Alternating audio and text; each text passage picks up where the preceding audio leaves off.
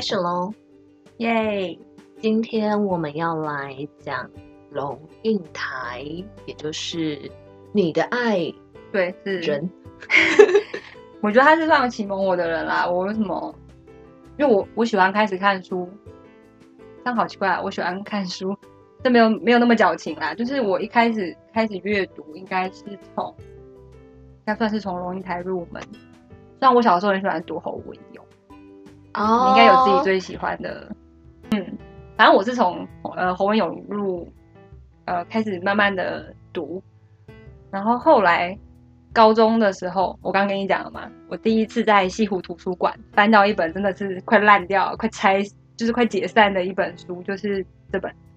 还是你慢慢来》。封面跟我现在有的这本不一样，现在这本是有一个小安的列。对我那时候看到那本的时候，因为很薄，嗯，诶那时候我们要考学测， 然后还突然那边舒压啦，舒压没关系。对，但是我就读完，然后结果就在西湖图书馆爆哭。有没有人安慰你？我朋友应该傻眼吧，我忘了。但是，对啊，就是很难忘记那个时候看到这本书有多感动这样子。对，但你就是对龙应台没有什么了解，其实嗯也不然，其实我觉得我很常听到他，就像我也很常听到简真，嗯，他们是不是差不多同辈的台湾作家？他应该跟席慕容很近，但是简真我就不晓得，他应该年纪更更大。嗯，因为他们都出了算是很多本书。嗯龙应台的话，其实我听过他的《目送》《亲爱的安德烈》《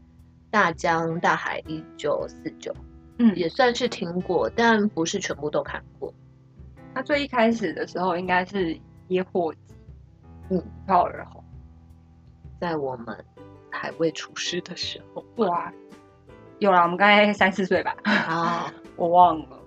我忘记他出版的年龄，因为我手边没有，但我看过。你可以想象那个时候有一个人这么，就是直指着那个政权在批判的时候是很很犀利、很难得。嗯，但他那时候应该已经在德国，因为他对抓后不到他。因为他他先生是德国，呃，他前夫，嗯他们他们离异了，对。然后他还有一个笔名叫胡美丽，我好像听过哎、听过而且我好像有一个老师就叫胡美丽。 美丽的权利好像就是用胡美丽的名字写的，嗯，对。但是我觉得这个名字给他一个很特别，因为以前我没有想过要去查他是男生还是女生，对吧嗯？龙应台听起来是很中性。对，那因为他爸爸姓龙嘛，妈妈姓应，呃，妈妈姓应，然后他在台湾出生，嗯，所以就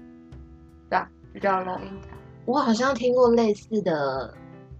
故事，就是它名字的由来，那个台是跟台湾有一点关系，成适龙应台湾的那种感觉。成龙就是啊，他好像本名叫陈港生吧？对，在我觉得在那些年代，就是大迁徙的年代，很多孩子的名字都是 带有故事的。对，他这就有，可是他一辈子都不，嗯、他好像找不到自己的根，因嗯为他一直不断的，嗯，迁徙吧，就是他的爸爸妈妈迁徙来台，嗯，那他后来又这么长时间的在德国生活，应该有嗯十几年，对，在欧洲旅外啦，对，反正就讲回这本书好，为什么我那么想要逼你看？我可以，我我不会被逼，我会接受。刚刚翻了几页，我觉得感觉应该是很感动、很感人的一本书。我觉得他最厉害的就有一点像叶阳，就是就是呃那种他讲的都很冷淡，好像很抽离、很简单，不是那种很煽情啊，然后诉诸很多母爱满满这样。嗯，但这本还是一本母爱很满的一本书，嗯，就是不知道为什么看起来文字很清淡，可是后面的冲击很大。 或是他等于是原味的呈现出他与他的孩子们的对话，然后嗯在那个过程当中，我们阅读者我们会自己去脑补，就会想出那种情绪中间的感觉。对啊，就是有一点像上次我讲叶阳，为什么说小孩的他们都很很专注去听小孩讲话。嗯，我觉得最棒的就是董一凯在书里面有讲，他觉得他没有把小孩当成小孩，嗯，去对话，他没有在轻视他说的东西，他的每一句话他都很重视，然后郑重的回答，嗯，所以我觉得就是好奇怪，好像对小孩的一种尊重。那我也觉得他记录下安德烈的回应，然后嗯，得到他自己也得到安慰，嗯，然后也也带给读者别的想法。而且嗯后来，你就是这本书你就看得出来小安德烈，然后到后面《亲爱的安德烈》之后，你就会发现他从小的个性真的是，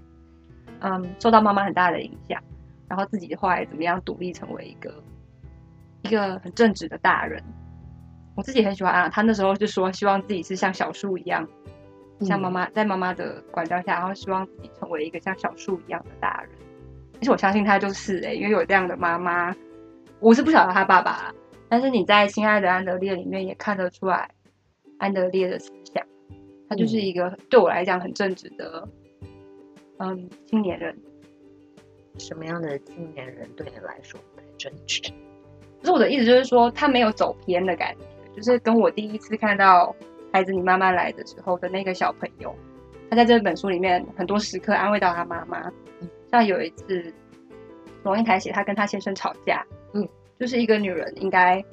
呃专注在她的家庭还是她的事业，嗯，就是像龙应台这种女性，就你看她念到博士、欸，嗯，怎么会？我不是说念到博士就不是安不应该安于家庭，而是她有她自己的抱负。对，所以他才会说，他就是在这两者之间，母亲的角色跟他自己的事业的里面的专业，嗯，他怎么去平衡？然后那个时候他好像就自己跑去了一个河边吧，我忘了，去那边冷静，因为他们嗯就跟现在吵架嘛。结果安安就龙呃安德烈就过来安慰他，然后他就说：“安安快乐，妈妈快乐，妈妈快乐，爸爸快乐。”就是哦这种小小的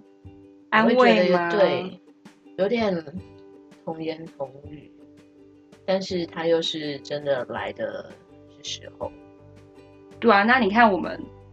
不是一般，因为很多人都会有这种平凡的时候，嗯，每个妈妈、每个爸爸，那他们是不是、呃有重视到这一些小朋友的童言童语？是不是有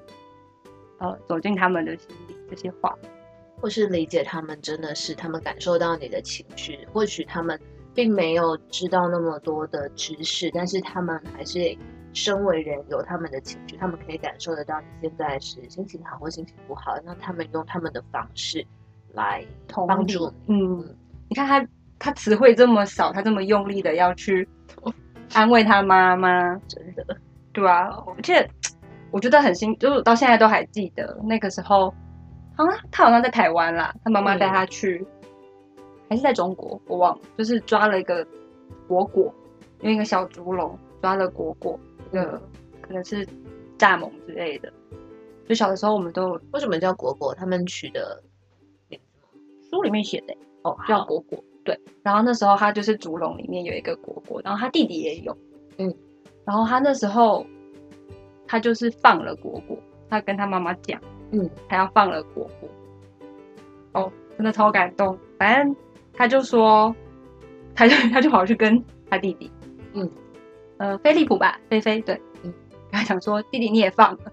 飞利浦 当然不能接受啊，可是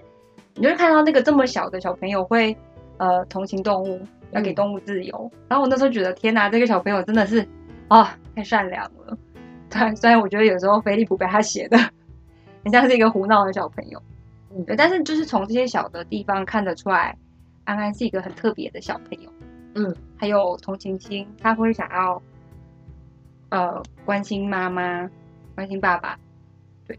而且他，因为我觉得作为老大，诶你也是老大、 诶对，作为老大嗯会有一种被剥夺的的角色，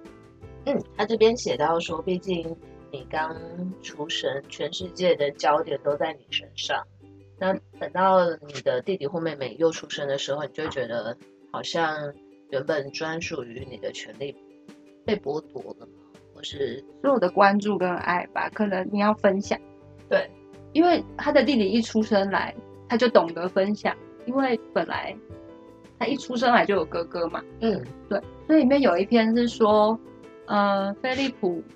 出生的时候，所有的人进来，他们都忽视了那个帮他们开门的小男孩。嗯，但是以前那个小男孩是受到所有关注的小可爱。突然失宠，对，所有的人进来就是啊、我要看小 baby，我要看小嗯 baby，、太可爱了。然后就是又亲又抱，嗯但是他们都忽略掉那个原本他们又亲又抱，然后又喜欢的那个安德烈。嗯，所以后来安德烈在镜子前面就说：“对，我觉得这边真的很伤心欸诶、他就是看着镜子。”然后那龙应台那时候就想说他为什么一直东摸西摸嘛，然后就说他突然问他妈妈说：“妈妈，我的睫毛不长吗？”然后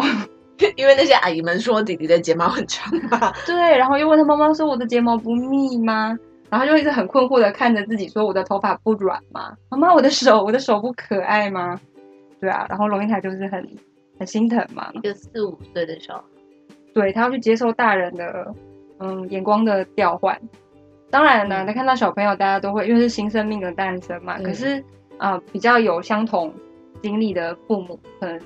他们就会进来就说：“哇，老大还是好可爱哦。嗯然后就给他一个小礼物，然后才把呃他的重重心就是去看嗯那个第二个小孩。你这样讲起来，我觉得安安是一个多愁善感、心思细腻，很适合读中文系的人。可能是有一些刻板印象吧，但是就差不多是这样的感觉。嗯，对啊。然后我觉得他们的母子关系很棒，因为他是为了要给小朋友一个，就像他讲，他想要一个根，嗯一个家乡的感觉。所以他的小孩其实都在德国长大。那后来我印象没记错的话，呃，安德烈有到香港念书，嗯，就是之后讲《亲爱的安德烈》也可以说啦，就是因为龙应台后来也去香港大学任教，嗯，他们有住在一起一段时间。我觉得很感动哎、就是你长到，因为他们中间有四年的分开，嗯，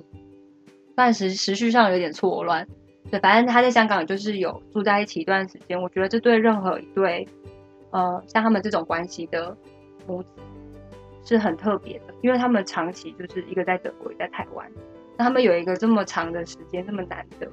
能这一辈子都不会再有这样共享的时间，所以我就觉得很，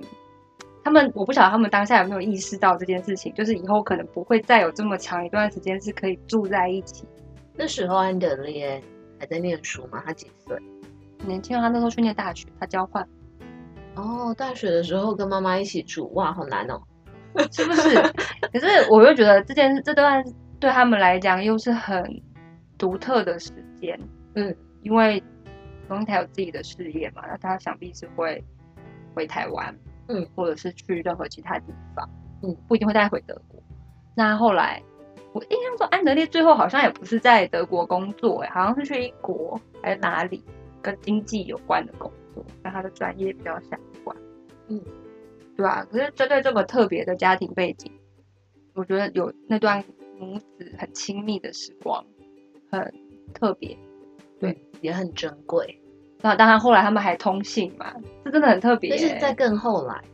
我现在就是有点错乱这个世 界，身为一位忠实的粉丝，就在应该要亲爱的安德烈的时候在补强这个时序的问题。那你还有什么想要分享的吗？在这本《孩子，你慢慢来》启发你阅读的这本书当中，我是从这本开始，然后再一本一本的看。我不晓得大家的习惯是什么啦。如果我喜欢一个作者，嗯，我就会开始想要把他的著作都看完，我也会啊，这跟嗯喜欢一个演员是一样的事情吧？追完追光他的剧，对啊呀、买光他的周边。 先不用买光 啦，追光他的剧就可以了。对，因为像叶阳我也看蛮看蛮多，当然不是每一本。龙应台我尽量了，但是我记得《百年思索》吧， 哦，对，那本我也听过，我觉得是就听起来比较不易读诶、对我没有看完，很快就放弃了，就是知识不够。 对，但是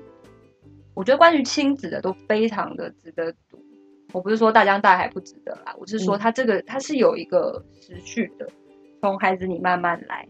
然后到这是写他儿子嘛，他跟他儿子，嗯，再到亲爱的安德烈，也是长大后的呃母子的内容，然后后来到目再到目送吗？对啊，再到目送我，好像看过目送，但对是，目送是写，我觉得是他写给他爸爸。但同时可能由他身为孩子的角色去看他的父母亲，那他当然他就更能理解他的孩子肯定会这样去看他。因为所谓目送，不只是他送他的小孩嗯，渐行渐远，哎对我看过，好，是不是那一篇真的写的很好？真的是，哦，想一想都鸡皮疙瘩。对，那这个目送就是双向的，我对我来讲，我对送小孩的时候，然后再就是他就是再去写说他爸爸那篇真的很感人，我真的现在就是鸡皮疙瘩，因为我很有印象你说的那个他爸爸开货车送他到大学，对对，是不是必须要哭一把？ 下次我们也会深入的再讲一下《目送》那本目书。送你这样讲起来，我真的我看好多很有遍感觉，那本都翻黄。嗯，对，我觉得那时候他说爸爸送他，然后爸爸跟他说对不起女儿，对不对？你看，对对就是说这不是一个送大学教授的车，对，